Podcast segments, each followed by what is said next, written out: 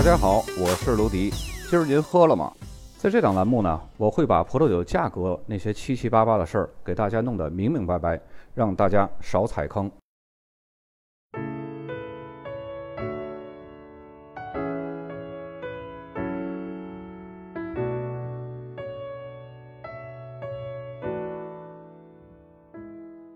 本期节目呢，咱们南澳地区所剩的产区不多了，所以呢，咱们还是按照南澳地区的南澳北部、南澳中部和南澳的南部，按照这三块大片区逐一给它完成。今天呢，咱们来完成这个南澳北部的剩下两个产区，一个呢是南弗林德尔市山区，另外一个呢就是河地。那么从下期开始呢，咱们再继续完成南澳的中部。咱们来逐一介绍一下这两个产区啊。南弗林德尔市山区呢，是位于南澳大利亚州的一个比较年轻的葡萄酒产区。它的南侧呢是克莱尔谷，西侧呢是斯宾塞湾，北侧和东侧都是内陆地区，是南澳最靠北的一个产区。那么这个产区呢，在19世纪的90年代就已经出现了第一批的葡萄树，但是直到20世纪的最后20年，才逐渐走进了人们的视野。南弗林德尔市山区的当地的酒农呢，都普遍具有很娴熟的技艺，能够栽培出优质的葡萄。那么这些葡萄呢，不仅可以满足产区内部酿制新兴品牌葡萄酒的需求，还可以向巴罗萨谷还有克莱尔谷地区的大型酿酒厂输送葡萄，或者是运送已经酿制好的葡萄酒。尤其是一些比较大的品牌的酿酒厂，比如说巴罗萨的查尔斯麦登、比特利蒙酒庄、贝林哲布拉斯。索斯考普还有亚伦巴，那么这些酿酒厂呢，都会从南弗林德尔市山区来采购葡萄，用于酿制混酿葡萄酒。近些年呢，由于人们对当地葡萄酒的兴趣再度高涨，需求呢就随之激增了，因此葡萄园的面积也得以不断的扩大。当地的气候呢，是受多变的海拔还有南纬三十三度的影响。山脉的海拔范围从斯宾塞湾海岸附近的仅有二十米的地方就开始上升了，那么一直呢到弗里潘山的顶峰达到了七百一十八米。不过呢，大多数的葡萄园的海拔都是处在三百五到五百五十米之间。那么这一高度呢，再加上临近气候比较冷的南部。和来自斯宾塞湾的西南风的影响，使得气温呢低于同纬度的一些个内陆大规模灌溉地区的气温。然而呢，弗林德尔市山脉的南部地区也经常会有干旱的情况，在生长季节呢，降雨量通常是很难以超越一百六十毫米，因此需要高产量的葡萄酒呢，则需要灌溉。当然，也有很多的生产商呢，会利用这些干旱和降雨量稀少的条件，来生产低产的这种干葡萄水果。这种果实呢，由于它的高浓度而备受推崇。南弗林德尔市山区栽培的葡萄品种是比较广泛的，主要是出产红葡萄酒。这里比邻近的克莱尔谷还有巴罗萨谷的收获时间都要早。希拉子是南弗林德尔市山区的旗舰品种，能够出产极具窖藏能力、活力强劲的红葡萄酒。其他合适种植的主力品种呢，还有赤霞珠，还有梅洛。那么这三个品种呢，是当地最主要的栽培对象。此外呢，当地还栽培了一些个像丹坡啊、桑娇维塞、内比奥罗、威尔多、霞多丽、赛美容，还有维欧尼这些个品种。弗林德尔市山脉，它的独特自然环境经常呢会吸引来自全世界各地的游客。其中，卓越山国家公园还有短吻鳄峡谷是产区内两个最值得关注的地方。那么这个产区呢，有多条通向内陆的交通道路，游客可以通过高速公路自由往返于维佩纳庞德、乌德纳达塔以及布罗肯西山这些个地方。产区呢，目前正试图将葡萄酒产业还有旅游业有机的结合在一起，并且呢，每年的十月份都会在当地举行弗林德尔市葡萄酒以及美食节。接下来呢，咱们将目光从地图上移到南澳地区的中东部，这就是河地产区。这个产区呢，所产的葡萄是占整个南澳地区总产量的一半儿占整个澳大利亚总产量的四分之一，可以说是澳大利亚葡萄酒产量最大的产区。那么这里的种植密度还有公顷产量是非常大的，每公顷葡萄酒呢，它的产量能达到临近的巴罗萨或者是克莱尔谷的五倍。于是呢，这个河地产区呢，就和散装葡萄酒以及廉价葡萄酒这种印象呢，就挂上钩了。但当地呢，确实也是澳大利亚大批量低价位葡萄酒的主要产地。河地产区它大部分地形呢都是非常平坦的，一般海拔最高的地方也仅有二十米，因此呢，这里可以实行机械化的剪枝还有采收活动，以减轻酒农的劳动负担。虽然当地采取这种大规模机械化的占比很大，但是呢，也有一些小型的精品酒庄，他们通过酿造高品质的葡萄酒，赢得自己的声誉。莫雷河是这个产区最重要的水源，为葡萄园提供了必不可少的水分来源。它流经产区内的伦马克、洛克斯顿、贝里还有维克瑞镇。如果要是没有这条河的话，那么葡萄藤呢就很难以生存了。河流不仅对当地的葡萄栽培是至关重要的，那么对当地的柑橘、核果、坚果以及蔬菜这些个作物的生长也是不可缺少的。这也就足以验证了这个地方呢是外来移民最早进入的地区之一，因为充沛的水资源是人们生活和劳作必不可少的。就像我国的黄河流域，那也是最早聚集人类生活的区域。河地地区呢，它是属于大陆性气候，生长季节非常干燥炎热，阳光是非常充足的。夏季气温最高呢可以到达四十五摄氏度，但是十月到四月的平均降雨量只有一百三十五毫米，这也就使得莫雷河的贡献是非常至关重要的了。那么这里的灌溉呢，不像欧洲一些个优质的葡萄酒产区那样受着法律的严格控制。当地充沛的水源可以随意的灌溉，再加上充足的阳光，这就意味着大多数的年份都能够生长出大量健康成熟的水果。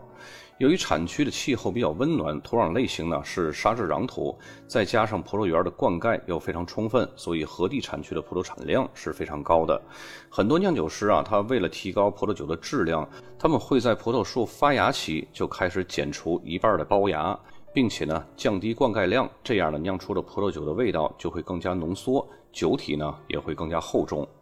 人们经常说啊，澳大利亚的酒好喝，而且很便宜。如果你拿一瓶比较便宜的澳大利亚酒和一瓶同等价位的旧世界葡萄酒进行比较呢，那么你会发现澳大利亚的那瓶酒一定会更好。所以呢，河地产区出产的就是这样的便宜好喝、易饮用的酒。充足的阳光使得河地产区出产的葡萄酒果味非常突出，极易入口。那么这个产区的霞多丽单一葡萄酒呢，也是表现得非常成熟圆润，风味十足，充满活力，有浓郁的热带水果风味它的特点呢，就是口感甘美。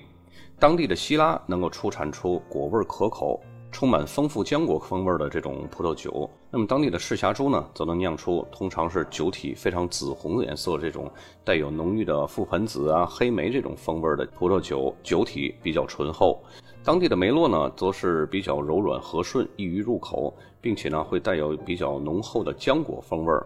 当然，大家听到这里啊，我所描述的酒应都还很不错呀，是吧？那么怎么这么便宜呢？我所说的这些个啊，都是有设限的，是在一定的价格范围内。这里的酒呢，虽然说是非常出彩啊，但是跟可以称得上是好酒的那些个巴罗萨呀，或者是麦克拉伦谷以及那个克莱尔谷的这些个酒呢，还是有很大差距的。首先呢，就是最重要的结构感还有复杂度；其次呢，就是饱满度还有酸度。那么这两个不足的硬伤就足以将它的身价一落千丈，因为这些缺陷都是新鲜水果这种风味所弥补不了的，它只能作为趁年轻时就饮用的口粮酒，根本就不具有这种陈年的潜力。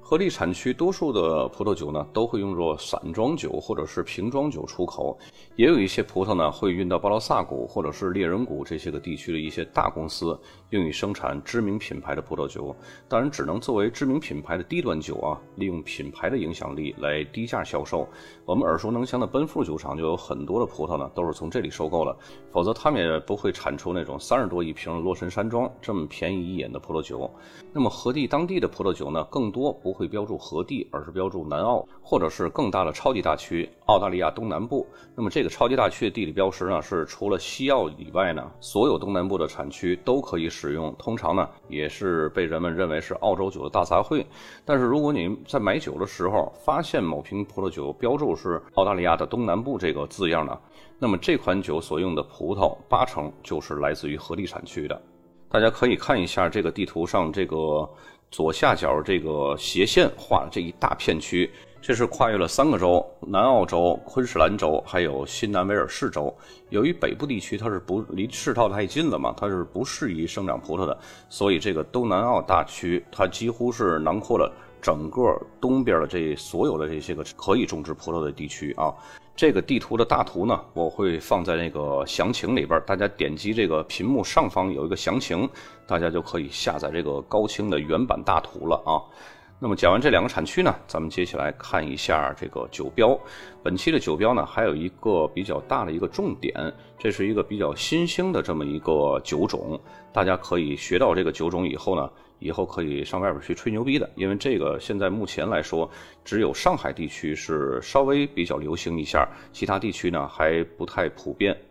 首先，第一张酒标就是南弗林德尔市山区的，它的左边箭头指向了中间那个字，就是南弗林德尔市山区。然后右边箭头呢，指向的是希拉子葡萄品种名。我们刚才介绍这个产区的也说过，这个希拉子呢是南弗林德尔市山区的旗舰葡萄品种。接下来这个酒标左下角箭头指向的也是南弗林德尔市山区，那么右边靠中间那个箭头呢，指向是希拉子。希拉子前面这个 L E L R O S E 这个单词呢，我还仔细的去查过一些个资料，嗯，但是相关的这些个内容呢，相关的信息都是前些日子比较火爆的那个绿色食品，有个叫绿瘦子，但是这瓶酒这个单词和那个绿瘦子是完全没有任何关系的啊，那个是是一个营养品。这个大家就可以把它当做南弗林德尔市山区的希拉子。再接下来，这个酒标左边箭头指向的是南弗林德尔市山区。嗯，这个南弗林德尔市山区写的是相对来说比较全的啊，前面两个最后都没有那个 ranges。然后右边靠上箭头呢，指向是有机种植。可以说，南弗林德尔市这么干旱的地方，它想不有机种植也不可能。这个地方呢，干的程度几乎不可能有任何的害虫，所以呢，它天然的就是一种有机种植的比较有利的先天条件啊。然后右边靠下箭头呢，就是希拉子葡萄品种。再接下来进入这个河地产区的啊，这个就是刚刚我们说在产介绍产区的时候说过那奔富洛神山庄，它这个酒就是产自于河地的葡萄酿制的。然后它这个没有标注河地，而是标注东南澳。大家看左面箭头指向就是东南澳，这是一个超级大区啊。然后右边靠上部的箭头呢，指向是洛神山庄。然后洛神山庄下面中间这个箭头呢，指向是希拉子和赤霞珠。然后最下面这个 logo 就是奔富的。刚我们也说过，河地这个地区呢，它所产的葡萄酒大部分都会标注东南澳或者是南澳。可以说，你但凡看见东南澳这个地理标志标签呢，你就可以认定它百分之八十就是一个来自于何地的葡萄酒。那么接下来这个酒呢，也是河地的，左面箭头指向是霞多丽。刚刚我们也介绍过，河地的霞多丽是非常不错的啊，是非常甘甜圆润的那种，嗯，富有热带水果那种气息，对吧？那么它的右边呢，这个箭头显示的就是南澳。我们在刚刚介绍河地的时候也介绍过，这个地区很多的绝大部分吧，这个酒都会标注南澳或者是东南澳超级大区的。再接下来，这个酒标总算找到了一个有带有河地这个产区名的了啊，就是右边箭头，大家看到这个是呃 Riverland，这个是河地产区。然后左边箭头呢，大家看到这两竖行的这个字，这是上面这行呢是白葡萄酒，然后下边那行呢那个 Pet Night 那个是。自然起泡酒的意思，这个自然起泡酒呢，就是今天我要给大家重点介绍的一个新酒种。到目前来说呢，全中国还有百分之七十的人应该是不知道这种酒的。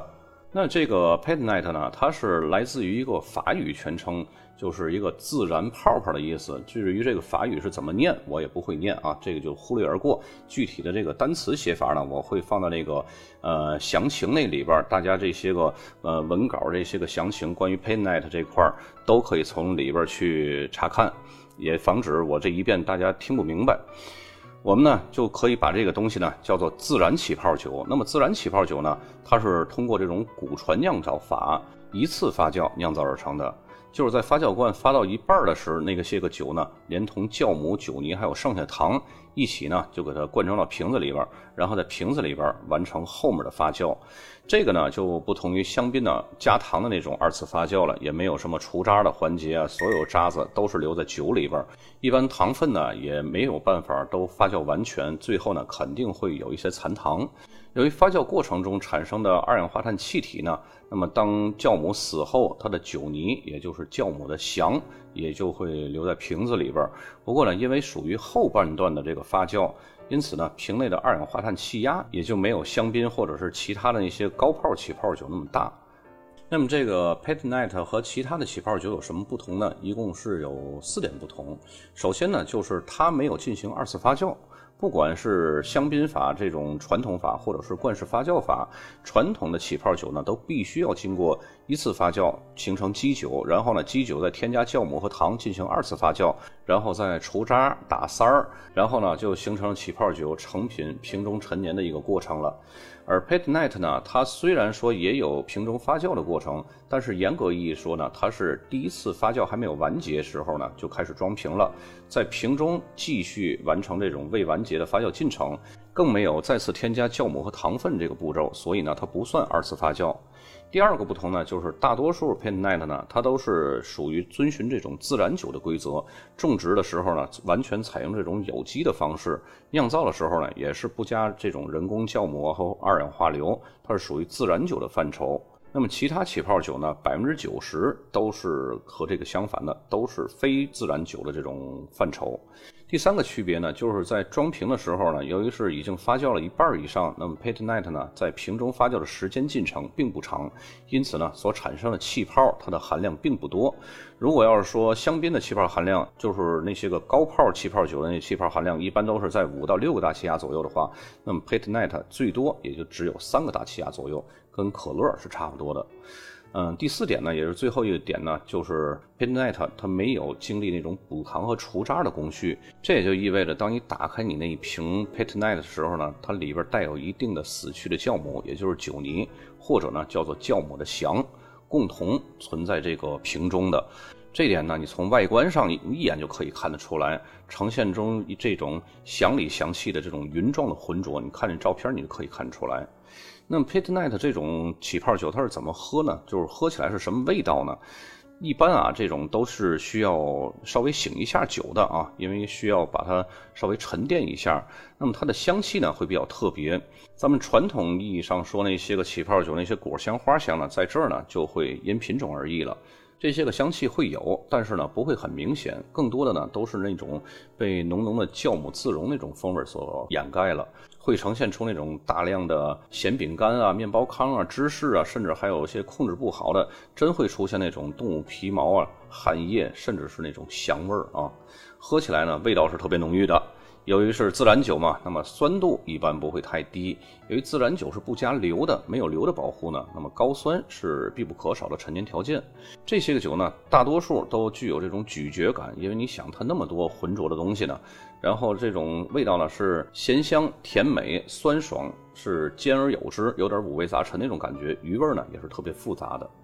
那么话又说回来，那么为什么要酿造这种酒呢？这个问题呢，一般就是说的比较好听，面对外围场合的这个回答呢，就是返璞归真，然后探寻最自然这种葡萄酒酿造方法和风格，体现出这种更深层次的风土，更少的这种人为干预和最大化的挖掘果实本身的味道。其实这些个答案呢也没错，不过说实话呢。Pet Night 的它的出现主要呢是因为懒和穷。看现在酿造这个 Pet Night 的都是规模很小的这种小农作坊酒庄，你就可以看明白了，他没有钱购买那些个。非常昂贵的除渣啊，或者是装瓶这些设备，也没有那么多储藏的这些个基酒的容器或者是空间，更没有时间去转瓶或者等待这个二次的瓶中发酵。索性呢，就把发酵一半的酒直接装进瓶子里，再盖上这种汽水盖儿，丢在一边就等着卖了，又不用过滤，又不用除渣换瓶，多简单省事儿，对吧？那么这种酒 Pinot 在市场表现的怎么样呢？就是我们以上所述呢。我们要知道，这个 Pinot 的造价其实根本不是很高，因此呢，它的价格是相对来说比较合理的。但是因为都是小农作坊制造，产量低，流通少，由于它不是大批量生产，自然呢也就不会太便宜。国外渠道呢，大概折合人民币是一百五到三百之间，就是人民币啊。国内呢则需要贵一点儿。目前热衷于酿造 Pinot 的产区呢，都是集中在法国的卢瓦尔河谷、朗格多克，还有奥地利。以及就是咱们这次所说的澳洲这个河地这些个产区，